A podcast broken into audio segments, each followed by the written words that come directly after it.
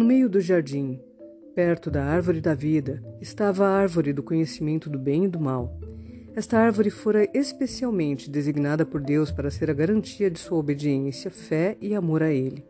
O Senhor ordenou aos nossos primeiros pais que não comessem desta árvore nem tocassem nela, senão morreriam. Disse que podiam comer livremente de todas as árvores do jardim, exceto daquela, pois se dela comessem, certamente morreriam.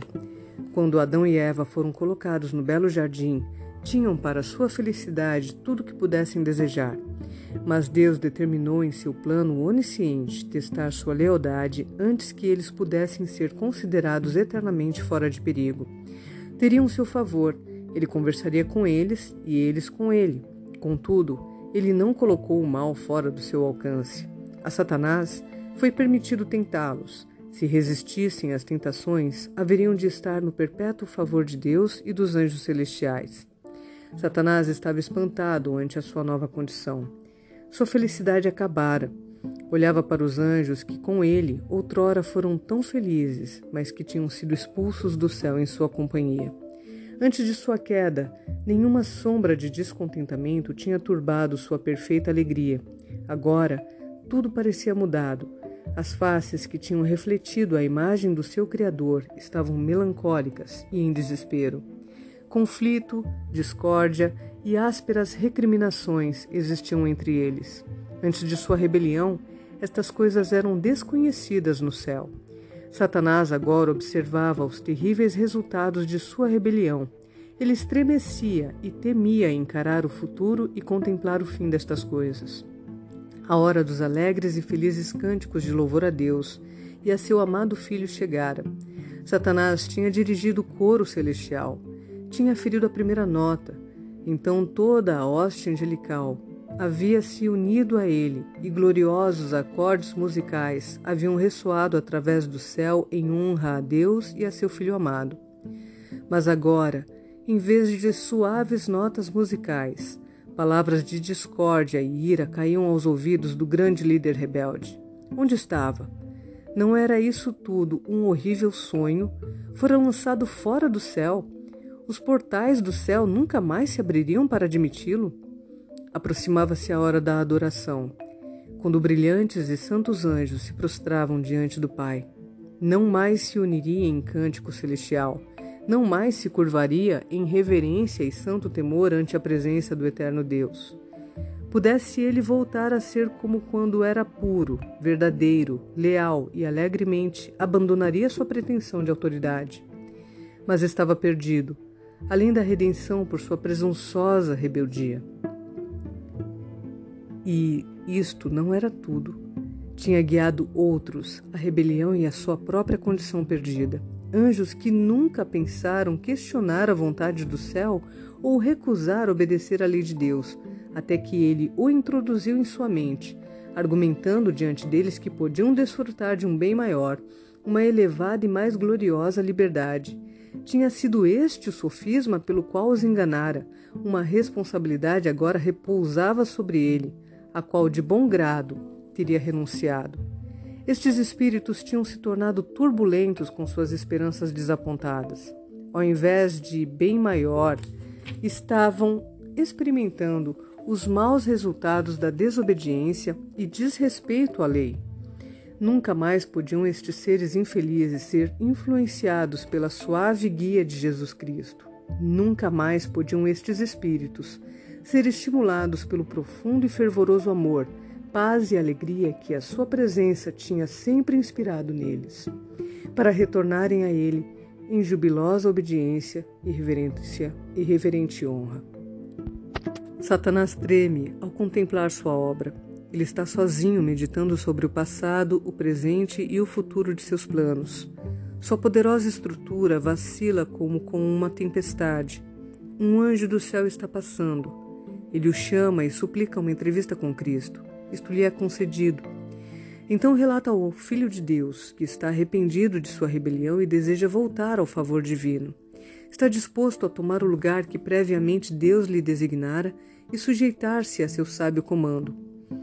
Cristo chorou ante o infortúnio de Satanás, mas disse-lhe, como pensamento de Deus, que ele jamais poderia ser recebido no céu. O céu não devia ser colocado em perigo. Todo o céu seria manchado se fosse recebido de volta pelo pecado e rebelião originados com ele. As sementes da rebelião ainda estavam nele. Não tivera em sua rebelião nenhum motivo para seu procedimento e, irremediavelmente, arruinara não só a si mesmo, mas a hoste de anjos, que teria sido feliz no céu, tivesse ele permanecido firme. A lei de Deus podia condenar, mas não podia perdoar. Ele não se arrependeu de sua rebelião porque visse a bondade de Deus da qual havia abusado. Não era possível que seu amor por Deus tivesse aumentado tanto desde a queda, que o levasse a uma alegre submissão e feliz obediência à sua lei por ele desprezada. A desgraça que experimentara em perder a doce luz do céu, o senso de culpa que o apoquentava, o desapontamento que sentiu em não ver realizadas as suas esperanças foram a causa da sua dor. Ser comandante fora do céu era vastamente diferente de ser assim honrado no céu. A perda que sofreu de todos os privilégios celestiais parecia demais para suportar. Desejava recuperá-los. Esta grande mudança de posição não tinha aumentado seu amor por Deus nem por sua sábia e justa lei. Quando Satanás se tornou plenamente convencido de que não havia possibilidade de ser reintegrado no favor de Deus, manifestou sua maldade com aumentado ódio e feroz veemência. Deus sabia que tão determinada rebelião não permaneceria inativa Satanás inventaria meios para importunar os anjos celestiais e mostrar desdém por sua autoridade.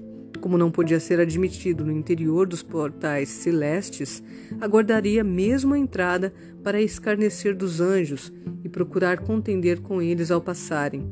Procuraria destruir a felicidade de Adão e Eva e esforçar-se-ia por incitá-los à rebelião, sabendo que isto causaria tristeza no céu. Seus seguidores foram procurá-lo, e ele, erguendo-se e assumindo um ar de desafio, informou-os de seus planos para arrebatar de Deus o nobre Adão e sua companheira Eva. Se pudesse de alguma maneira induzi-los à desobediência, Deus faria alguma provisão pela qual pudessem ser perdoados, e então ele e todos os anjos caídos obteriam um provável meio de partilhar com eles a misericórdia de Deus. Se isto falhasse, podiam unir-se com Adão e Eva, pois, se estes viessem a transgredir a lei divina, ficariam sujeitos à ira de Deus como eles próprios estavam. Sua transgressão os colocaria também no estado de rebelião, e eles podiam unir-se a Adão e Eva, tomar posse do Éden e conservá-lo como seu lar. E se pudessem ter acesso à árvore da vida no meio do jardim, sua força seria, pensavam eles, igual à dos santos anjos, e nem mesmo o próprio Deus poderia expulsá-los. Satanás manteve uma consulta com seus anjos ímpios. Eles não estavam todos prontamente unidos para se engajar neste perigoso e terrível trabalho. Declarou que não confiava em ninguém para cumprir esta obra, pois pensava que apenas ele era suficientemente sábio para levar avante tão importante empreendimento. Desejava que considerassem o assunto enquanto os deixaria e procuraria um retiro para consolidar seus planos. Procurou impressioná-los com o fato de que esta era sua final e única esperança. Se falhassem aqui, toda perspectiva de recuperação e controle do céu ou de alguma parte da criação de Deus era sem esperança. Satanás ficou sozinho para considerar seus planos de modo que fosse absolutamente certa a queda de Adão e Eva. Temia que seus propósitos pudessem ser derrotados. E mais, mesmo que tivesse sucesso em levar Adão e Eva a desobedecerem os mandamentos de Deus e assim se tornarem transgressores de sua lei, e nenhum bem viesse a ele, seu próprio caso não seria melhorado, somente sua culpa seria incrementada. Estremeceu ao pensar em submergir o santo e feliz par na miséria e remorso que ele próprio sofria. Parecia estar num estado de indecisão, a um tempo firme e determinado, em seguida hesitando e vacilando. Seus anjos o procuraram a ele, seu líder, para dar-lhe a conhecer a sua decisão. Eles estavam dispostos a unir-se a Satanás em seus planos e com ele assumir a responsabilidade e partilhar as consequências. Satanás lançou fora seus sentimentos de desespero e fraqueza e, como líder deles, fortaleceu-se para enfrentar o problema e fazer tudo o que estivesse ao seu alcance para desafiar a autoridade de Deus e seu filho.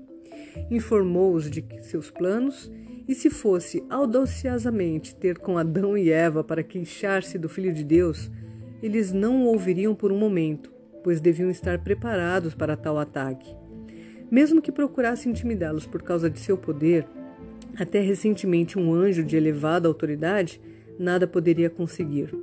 Decidiu então que a astúcia e o engano fariam o que a força ou o poder não lograriam. Deus reuniu a hoste angélica para tomar medidas e impedir o perigo ameaçador.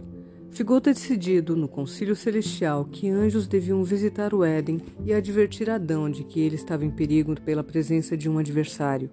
Dois anjos apressaram-se a visitar nossos primeiros pais. O santo par recebeu-os com inocente alegria, expressando gratidão a seu Criador por assim havê-los rodeado de tal profusão de sua bondade. Todas as coisas amáveis e atrativas eram para sua alegria, e tudo parecia sabiamente adaptado às suas necessidades. E o que estimavam acima de todas as outras bênçãos era a associação com o Filho de Deus e com os anjos celestiais, pois tinham muito a relatar-lhes a cada visita, sobre suas novas descobertas, das belezas naturais do seu lar edênico, e tinham muitas perguntas a fazer relativas a muita coisa que só podiam compreender indistintamente. Os anjos, benévola e amorosamente, davam a informação que desejavam também contaram a triste história da rebelião e queda de Satanás. Então, claramente, informaram-nos de que a árvore do conhecimento fora colocada no jardim para ser um penhor de sua obediência e amor a Deus, que a elevada e feliz condição de santos anjos seria conservada sob a condição de obediência, que eles estavam numa situação similar e que podiam obedecer à lei de Deus e ser inexprimivelmente felizes ou desobedecer e perder sua elevada condição e serem mergulhados num desespero irremediável. Contaram a Adão e Eva que Deus não os compelia a obedecer, que ele não removera deles o poder de seguirem ao contrário de sua vontade, que eles eram agentes morais, livres para obedecer ou desobedecer. Havia apenas uma proibição que Deus considerava próprio impor-lhes. Se transgredissem a vontade de Deus, certamente morreriam. Contaram a Adão e Eva que o mais exaltado anjo, imediato a Cristo, recusara obedecer à lei de Deus, a qual tinha ele ordenado para governar os seres celestiais, que esta rebelião causara guerra no céu, a qual resultara na expulsão dos rebeldes, de todos aqueles que se uniram a ele, em pôr em dúvida a autoridade do grande Jeová, e que o rebelde caído era agora inimigo de tudo o que interessasse a Deus e seu amado filho. Contaram-lhe que Satanás propusera-se fazer-lhes mal e que era necessário estarem alerta, porque podiam entrar em contato com o inimigo caído, mas que não podia causar-lhes dano enquanto rendessem obediência aos mandamentos de Deus e que, se necessário, todos os anjos do céu viriam em seu auxílio antes que ele pudesse de alguma maneira prejudicá-los. Mas se desobedecessem ao mandamento de Deus, então Satanás teria poder para sempre molestá-los, confundi-los e causar-lhes dificuldades. Se permanecessem resolutos contra as primeiras insinuações de Satanás, estariam tão seguros quanto os anjos celestiais. Mas, se cedessem ao tentador, aquele que não poupou os exaltados anjos não os pouparia. Deviam sofrer o castigo da sua transgressão, pois a lei de Deus é tão sagrada como ele próprio, e Deus requer implícita obediência de todos no céu e na terra. Os anjos preveniram Eva para que não se separasse do marido em suas ocupações, pois podia ser levada a um contato com esse inimigo caído. Se se separassem um do outro, estariam em maior perigo do que se ficassem juntos. Os anjos insistiram que seguissem bem de perto as instruções dadas por Deus com referência à árvore do conhecimento, que na obediência perfeita estariam seguros e que o inimigo não teria poder para enganá-los. Deus não permitiria que Satanás seguisse o santo par com contínuas tentações. Poderia ter acesso a eles apenas na árvore do conhecimento do bem e do mal.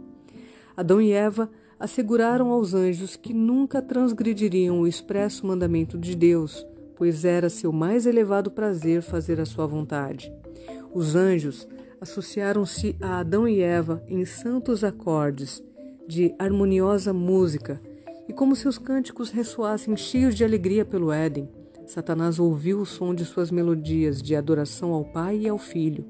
E quando Satanás o ouviu, sua inveja, ódio e malignidade aumentaram, e ele expressou a seus seguidores a sua ansiedade por incitá-los, Adão e Eva, a desobedecer, atraindo sobre eles a ira de Deus e assim mudando seus cânticos de louvor em ódio e maldições ao seu Criador.